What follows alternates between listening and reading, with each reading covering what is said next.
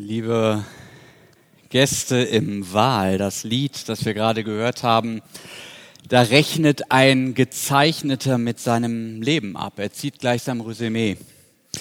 Und er leiht sich dabei die Worte eines äh, Coversongs, dem er durch seine gesprochene Stimme eine ganz besondere Note verleiht. Es ist der alte Johnny Cash, dessen Todestag sich vergangenen Dienstag zum 20. Mal genährt hat. Ja, wer war Johnny Cash? Vieles. Er war ein erfolgreicher Country-Star. Er war Prediger, er war Kämpfer für Gerechtigkeit. Er war aber auch Junkie, er war Frauenheld. Man kann sagen, er hat vermutlich so ziemlich alles erlebt, was im Leben ganz oben und ganz unten so möglich ist. Maximalen Erfolg, 13 Grammys, über 100 Hitsingles, aber auch Beziehungsdramen, Gefängnis, ein Suizidversuch, Tablettensucht, Entzug. Was hält uns? Hält uns was? Das ist eine Frage, die auf Johnny Cash angewandt gar nicht so leicht zu beantworten ist. Er spricht vom Leiden als der einzig wahren Realität. Leben ist Leiden, sagt er. Er spricht von dem altbekannten Stachel als Metapher ich vermute für seine Tabletten- und Drogenabhängigkeit. Man darf auch getrost die Worte von Paulus im Ohr haben, der von dem Pfahl im eigenen Fleisch spricht, im zweiten Korintherbrief, der sein Leben immer wieder beeinträchtigt hat. Denn Johnny Cash war auch Paulus Biograf, hat ein Buch über den sogenannten Man in White geschrieben. Cash, den sie alle den Man in Black nannten. Interessantes Verhältnis hier. Dann sieht man in dem Video auch kurz den Gekreuzigten, während er selbst über Dornenkrone, Lügenstuhl und Zerbrochenheit meditiert. Es ist eine einzige Meditation über die Verfallenheit seiner Welt, über Schmerz, über Enttäuschung, über Verlust von Freunden bis zum Verlust seiner selbst. Der berufliche Erfolg, Glamour und Glanz, die werden in diesem Lied eingedampft auf das sogenannte Empire of Dirt ein Königreich aus Dreck. 13 Grammys, über 100 Hits, Reichtum, Erfolg, subsumiert unter ein Königreich aus Dreck. Mich gefragt, wie muss man das verstehen? Vielleicht ist auch hier wieder Paulus der Schlüssel. Der rekapituliert im Philipperbrief seine tadellose Herkunft und erfolgreiche Karriere als Pharisäer als etwas, das er nach seiner Hinwendung zu Christus als, Zitat, Dreck erachtet. Und auch für Cash spielt der Gekreuzigte eine entscheidende Rolle, offenbar, ich deute es als so eine Art Klammer, die die Realität von Schmerz und Leiden auf der einen Seite und den Wunsch nach Leben auf der anderen irgendwie zusammenhält. Spannendes Video, damals auch für die ähm, MTV ähm, Awards fürs beste Video nominiert worden. Ja, was hält uns? Offenbar empfinden und bewerten Menschen vom Ende her betrachtet ihr Leben anders, als wenn sie irgendwo in der Mitte stehen. Der gegenwärtige Spiegel-Bestseller der australischen Sterbebegleiterin Brownie Ware mit dem Titel Fünf Dinge, die Sterbende am meisten bereuen. Der deutet darauf hin, dass bei dieser Thematik offenbar auch ähm, ja, Bedarf besteht. Bibel sagt es auch ganz eindrücklich, lehre uns bedenken, dass wir sterben müssen, auf dass wir klug werden. Und im Kern geht es bei diesem erhofften Klugheitsgewinn um die Frage nach dem, was uns hält und unserem Leben wirklich Wert verleiht. Und ich habe mir jetzt gedacht, wir reden ja in beruflichen Zusammenhängen gern und oft über sogenannte Best Practice Beispiele. Also Sachen, wo es besonders gut funktioniert. Dabei geht es allerdings immer nur um recht partielle Dinge. Nicht? Wenn jemand einen bestimmten Prozess gut moderiert oder ein Problem löst, Best Practice aufs ganze Leben angewandt, das ist uns in der Regel eine Nummer zu groß und zu heiß. Aber der Bibel glücklicherweise nicht. Ich habe heute zufällig eine dabei. Ich lese uns mal ein Best-Practice-Beispiel vor, was sich dann aber als unerwartet, äh, unerwartet problematisch herausstellt. Die Rede ist hier von einem hoffnungsvollen jungen Mann, der in seinem Leben aufs Ganze gehen will, der die richtigen Fragen stellt und dann doch irgendwie mit leeren Händen dasteht. Ich lese das im Evangelium nach Markus im zehnten Kapitel. Da heißt es, und als er hinausging auf den Weg, er ist Jesus, lief einer herbei, kniete vor ihm nieder und fragte ihn, guter Meister, was soll ich tun, damit ich das ewige Leben ererbe? Aber Jesus sprach zu ihm, was nennst du mich gut? Niemand ist gut als der eine Gott. Du kennst die Gebote, du sollst nicht töten, du sollst nicht Ehe brechen, du sollst nicht stehlen, du sollst nicht falsch Zeugnis reden, du sollst niemanden berauben, du sollst deinen Vater und deine Mutter ehren. Er aber sprach zu ihm, Meister, das habe ich alles gehalten von meiner Jugend auf. Und Jesus sah ihn an und gewann ihn lieb und sprach zu ihm, eins fehlt dir, geh hin, verkaufe alles, was du hast und gibst den Armen, so wirst du einen Schatz im Himmel haben und komm und folge mir nach. Er aber wurde betrübt über das Wort und ging traurig davon, denn er hatte viele Güter.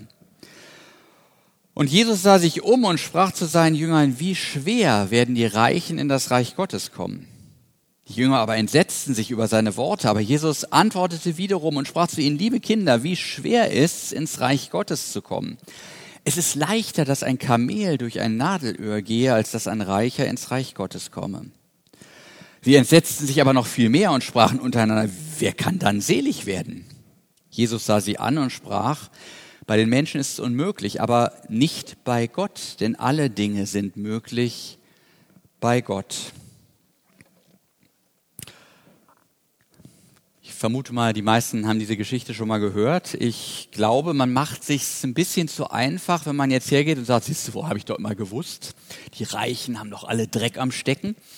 Konnte ja nichts werden mit denen und Jesus. Denn eine Sache sollten wir nicht überhören. Jesus hatte seinen Gesprächspartner lieb. Und als Liebender sieht er sehr genau hin. Er sieht, was schon da ist, aber er sieht auch, was fehlt. Was ist da? ziemlich gute, zielgerichtete Fragen. Zunächst die gute Frage, wie erlange ich ewiges Leben? Wie, wir finden diese Perspektive immer wieder in der Bibel. Menschen fragen nach dem ewigen, nach dem beständigen, nach dem guten Leben. Etwa wenn die Frau am Jakobsbrunnen nach einer Quelle fragt, die keinen Durst mehr hinterlässt. In der Bibel begegnen wir nämlich Menschen, die aufs Ganze gehen, denen es nicht reicht, ihre Lebenssehnsucht mit Shoppen gehen kurzfristig abzuspeisen, wie mancher Teenie, der im Angesicht des neuen, lang ersehnten Handys nun fantasiert, das als Vater selbst erlebt, irgendwie sei das Reich Gottes ja jetzt angebrochen und dann nach so ein paar ekstatisch durchgezockten Nächten irgendwie merkt, ach nee, war es doch noch nicht, nicht, ist Gewöhnung eingetreten, das Neue ist nicht mehr ganz so sensationell, nicht mehr ganz so prickelnd. Naja, oder wie der Arbeitnehmer, der sich in die Arbeit stürzt und deshalb die Frage nach dem Wozu eigentlich nie verspürt.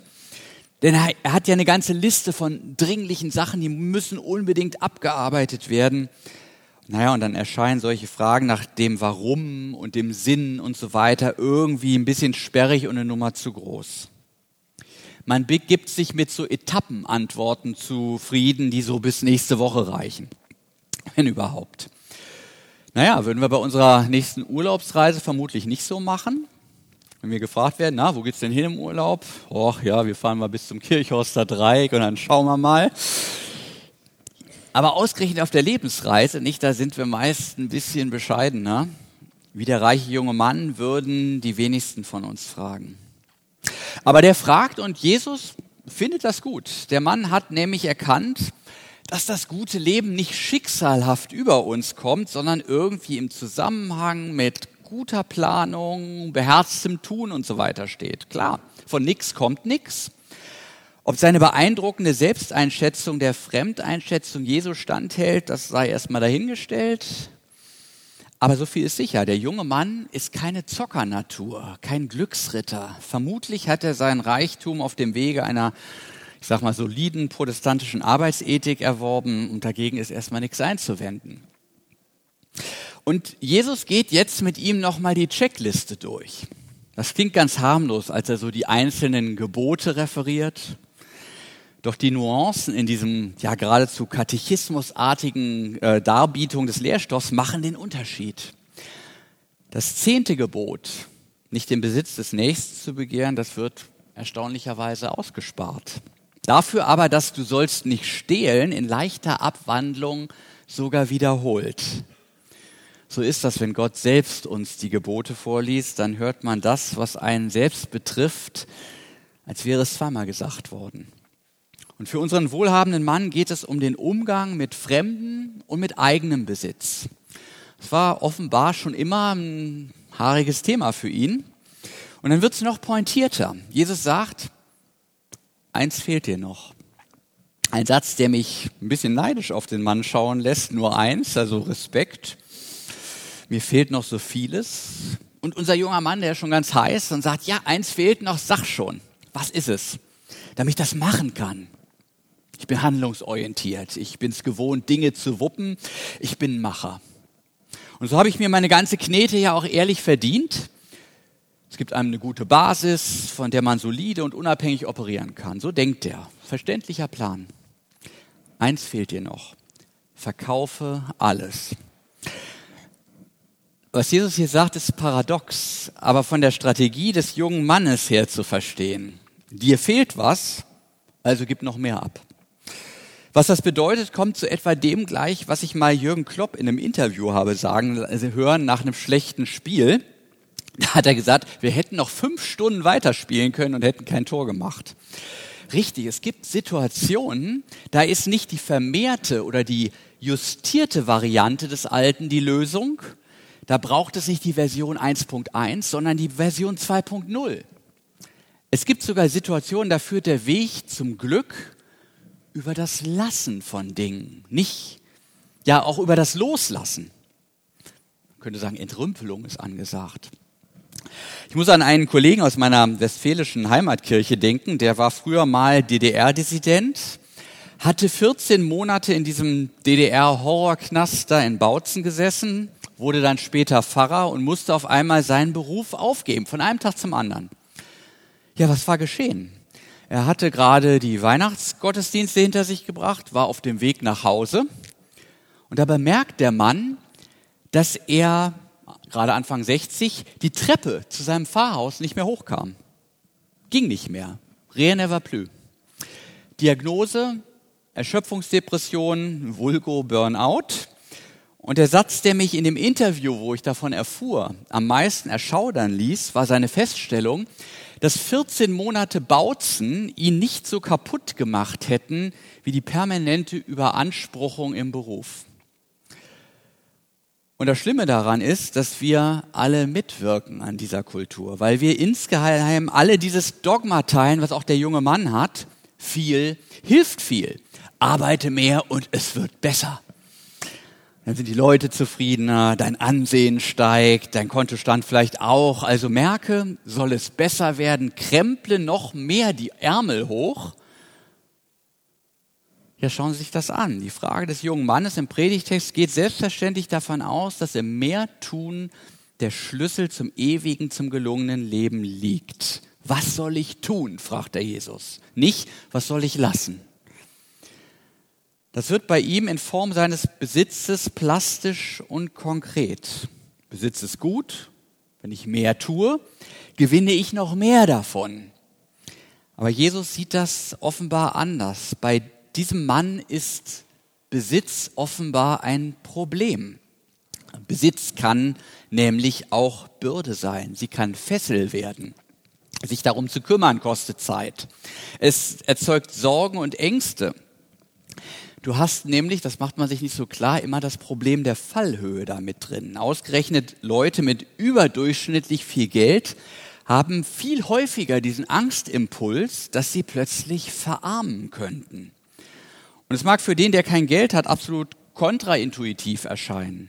Aber es stimmt, Geld kann uns daran hindern, das wirkliche Leben zu finden. Geld allein macht nicht glücklich, weiß der Volksmund, aber glauben wir das? Lediglich im Fitnessbereich scheint sich die Erkenntnis bisher wirklich durchgesetzt zu haben, dass weniger oft mehr ist, dass Abnehmen eine gute Sache sein kann. Eins fehlt dir noch, sagt Jesus, verkaufe alles, was du hast. Oha, da wird's echt ungemütlich.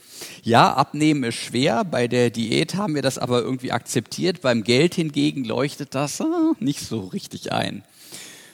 Für den großen Gewinn des Lebens muss ich möglicherweise von Geld und Besitz mich trennen. Ausgerechnet von jenem Lebenselixier. Wo ist da der Gewinn?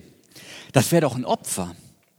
Geld muss man doch sammeln, das muss man anhäufen. Geld ist doch wie zu Instant-Pulver gewordene Lebensqualität, ist multiple Möglichkeit auf Abruf, könnte man sagen, um dann bei Bedarf das Glückslevel wieder erhöhen zu können finanziell flüssig zu sein, das ist Leben. So lautet doch die allbekannte Klugheitsregel, oder nicht? Und der Mann kennt sich doch aus mit dem Leben. Er ist ein Macher, er hat doch alles, was es braucht, um in unserer Gesellschaft zu landen. Alles richtig gemacht, oder nicht? Man könnte fast ein bisschen ärgerlich werden und sagen, was stellt der reiche Bengel eigentlich so blödsinnige Fragen hier? der hat, muss doch das Leben haben. Der hat doch Zugang zu allen Chancen, die das Leben bietet. Naja, anscheinend war es das noch nicht für ihn, trotz allen Reichtums. Er fragt Jesus, den guten Lehrer, nach dem wahren Leben. Ja, Kohle habe ich genug, aber da muss es doch noch irgendwo was anderes geben. Jesu Antwort erfolgt seltsam indirekt. Er schließt sich in den Lücken des Gesprächs. Was nennst du mich gut? Gut ist Gott allein. Das gute Leben und das gute Handeln haben schon miteinander zu tun, aber das Tun des vermeintlich Guten ist nicht hinreichend, um das gute Leben herbeizuführen. Was bedeutet das? Ich muss an so manche Argumentation denken, wo Leute sagen, schau doch mal, was für gute Dinge man mit viel Geld bewirken kann. Schau dir den Gates an mit seiner Stiftung, Bill Gates. Ja, stimmt, sagt Jesus. Allerdings sei dir über die Güte deines Tuns nicht zu sicher. Anders als bei Gott wohnt allem menschlichen Tun so eine Zwiegespaltenheit inne, die mit dem Guten stets auch das andere schafft, das nicht gut ist. Und die Geister, die wir rufen, die werden wir dann oft nicht mehr los, trotz aller guten und manchmal sogar hehren Intentionen. Ja, man kann zurückschauen auf die Geschichte. Als Anwalt des Guten scheint der Mensch sich zuletzt nach einem Jahrhundert verschiedenster Totalitarismen hinreichend disqualifiziert zu haben. Mancher von Ihnen hat vielleicht den Film Oppenheimer geschaut und versteht vielleicht, was ich meine. Oppenheimer wollte seinem Land ja etwas Gutes, als er im Wettlauf gegen die Zeit die Atombombe entwickelte. Weil man Nazi-Deutschland kurz vor der Fertigstellung der vermeintlichen Wunderwaffe gleichsam noch abfangen wollte. Und am Ende war Oppenheimer entsetzt von den Geistern, die er rief. Er, der auch das gute Leben für sich und sein Land wollte, und das Heil in technischem Fortschritt und wissenschaftlicher Forschung zu finden hoffte. Am Ende sagt er, es war ein Fehler. Tja, wo lange, wo lang, bitteschön, geht's nun zum Leben? Das fragt der junge Mann. Antwort, Gott allein ist gut. Nicht du mit deinem Tun und Streben. Glaubst du mir nicht, sagt Jesus, zeige ich dir. Komm, verkauf alles, dann weißt du, was dein Gott ist, wer der ist, von dem du dir versprichst, dass er deinem Leben im Kern Stabilität verleiht, der dein Leben garantiert. Na, kannst du nicht. Das liegt daran, dass du dich in deiner Gier nach Leben im Besitz verkrallt hast. Solche Hände können sich nicht mehr öffnen, um von Gott zu empfangen. Du gehörst deinem Besitz, du bist von ihm gleichsam besessen. Das sagt er diesem Mann, weil er ihn kennt und liebt. Und unserem Burnout-Kandidaten würde er möglicherweise je nach Lage der Dinge ebenso drastisch sagen, kündige deinen Job, weil er dein Götze ist. Du meinst, du seist, was du tust. Deine Arbeitsleistung definiere deinen Wert, denkst du. Mit ihr heischst du nach Anerkennung. Ständig kniest du dich tiefer rein und bist kaum noch zu Hause. Und wenn der Burnout dich umhaut, dann bist du auch noch heimlich stolz. Dein Arbeitswille hat deinen Körper in die Knie gezwungen. Na, herzlichen Glückwunsch. Du bist ein ganzer Mann. Und zwar einer, der von der Rechtfertigung allein aus dem Glauben nicht wirklich was verstanden hat. Ich kenne das Problem aus der eigenen Familie. Mein Vater starb 2015 beim Joggen. Schlaganfall. Mein Onkel starb vier Jahre später, ausgerechnet an einem Herzinfarkt. Und im selben Jahr stand ich schon wieder auf dem Friedhof, als ich meinen Cousin beerdigt habe. Schlaganfall. Ein paar Jahre älter als ich. Ja, ist das Genetik? Ist das Zufall? Oder hat das mit unserem Lebensstil und einem unausgesprochenen Leistungsethos in der Familie zu tun? Du bist, was du hast und was du tust. Dann bist du in Ordnung. Ein ganzer Kerl. Aber wehe, du bringst keine Leistung, dann strafen wir dich mit Geringschätzung. Jesus sagt, Gott allein ist gut. Der Weg zum Glück läuft über mich. Ich bin der Herr und Schöpfer, die Quelle des Lebens. Nicht dein Tun und sei es noch so beeindruckend, auch nicht dein Besitz können dir Leben garantieren. Lebensglück in seiner ganzen Tiefe, das muss man sich schenken lassen. Tja, gar nicht so leicht, wenn die Hände so in das Geld verkrallt sind. Was dich wirklich hält, ist, wenn du dich an mich hältst. Gott allein ist gut. Die Orientierung an ihm allein schafft Freiheit. Wir sehen das an jedem der zehn Gebote. Jedes einzelne ist sozusagen ein Befreiungsschlag gegen die versklavenden Götzen, die in den menschlichen Glücksrezepturen immer drinstecken. Die Gier nach Geld, nach Sex, nach Macht maskiert sich ja als Vitalität, aber sie gebärt im falschen Kontext den Tod. Den richtigen Kontext dagegen liegt das erste Gebot. Ich bin der Herr, dein Gott, du sollst keine anderen Götter neben mir haben. Die anderen Götter machen dich nämlich fertig. Wenn das Geld oder irgendwas Stoffliches oder auch Ideelles spielt eigentlich keine Rolle. Vom Lebensmittel zur Lebensmitte wird, dann verlierst du deine Freiheit. Dann besitzt du nicht, dann bist du besessen. Dann wird dein Leben misslingen. Das gilt auch für Menschen. Ich habe ja, war ja lang genug Gemeindepfarrer, nicht? Und wenn ich beim Traugespräch schon hörte, du sollst mich glücklich machen, dann da habe ich immer schon gedacht, na gute Nacht, das wird schwierig, nicht? Das überfordert Menschen dieser Anspruch da wird ein Mensch zum Gott und das kann er nicht schaffen. Ja, da lobe ich mir die spröde Nüchternheit meines Traupastors, der sagte, wenn ihr euch nicht die Köpfe einschlagt, ist schon viel gewonnen. Wir leben noch. Du sollst keine anderen Götter neben mir haben. Das ist das erste Gebot und das ist die DIN-Norm, das Urmeter des menschlichen Fundamentbaus. Nichts in dieser sterblichen Welt ist dauerhaft. Nichts ist stabil. Everyone I know goes away in the end, singt Johnny Cash. Am Ende gehen sie alle. Und das im besten Fall, weil sie eben auch den Weg alles Irdischen gehen, im schlimmsten aus Untreue oder aus Gründen des Verrats. Nicht, nichts ist dauerhaft.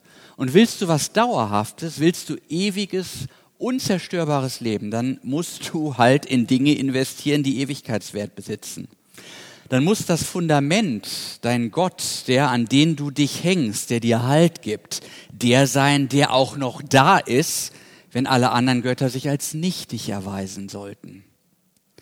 Es kommt der Moment, wo all diese Dinge wie eine außer Kraft gesetzte Währung von einem Moment zum anderen ihre Kaufkraft verlieren. Wie kommt es zur Lösung des Problems? Woher kommt die rettende Erlösung, durch die der junge Mann sein Geld, seinen Gott, von dem er im Grunde alles Gute erhofft, freigeben kann? Das Opfer, das der reiche junge Mann nicht zu bringen bereit ist, denn er geht ja traurig weg, nämlich alles für den Himmel, das Reich Gottes aufzugeben, das bringt nun Gott selber in Jesus Christus. Jetzt sind wir wieder bei dem Gekreuzigten aus dem Johnny Cash Video. Er gibt den Himmel auf für den Menschen, der es nicht schafft, sich von seinen irdischen Götzen zu lösen, der in Unfreiheit, zum Teil bis zur Besessenheit verstrickt ist. Jesus sorgt dafür, dass die Lücke zwischen allem menschlichen Tun und Versuchen und dem Werden des Guten, dass sie verbleibt. dass die geschlossen wird durch Gott selbst. Gott wird Mensch und sagt zu dem armen, reichen Mann, folge mir nach und werde frei. Lerne von mir. Ich lebe nicht von dem, was ich tue, sondern von dem, was mir der Vater im Himmel schenkt. Ich lebe vor ihm als ein Kind, das nicht erst seinen Wert vor der Welt beweisen muss, sondern sich der Liebe seines Vaters sicher ist. Nicht von ungefähr hieß es gleich zu Anfang über Jesus, er hatte den jungen Mann lieb. Das sind keine leeren Worte. Jesus beweist es. Und vielleicht ist er es, der jetzt im Gesang von Johnny Cash übernimmt. Ich trage die Dornenkrone, heißt es dort, diese ambivalente Insignie der Macht.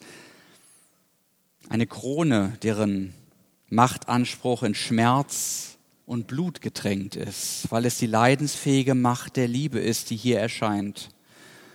Und ihre Blessuren, die weisen auf unser Reich des Schmutzes und zugleich darüber hinaus auf die ewige Liebe Gottes hin, die sich in den Schmutz dieser Welt begibt. Weihnachten, der Futtertrog im Stall von Bethlehem. Und dann endet es auf der Müllkippe von Jerusalem, Golgatha, wo der Abschaum dieser Welt sich sammelt. Auch für diese Liebe scheint der Schmerz, die Leidenschaft als einzige Realität zu bleiben. Aber dann dann kommt die Auferstehung und Jesus sagt, ich bin immer noch hier.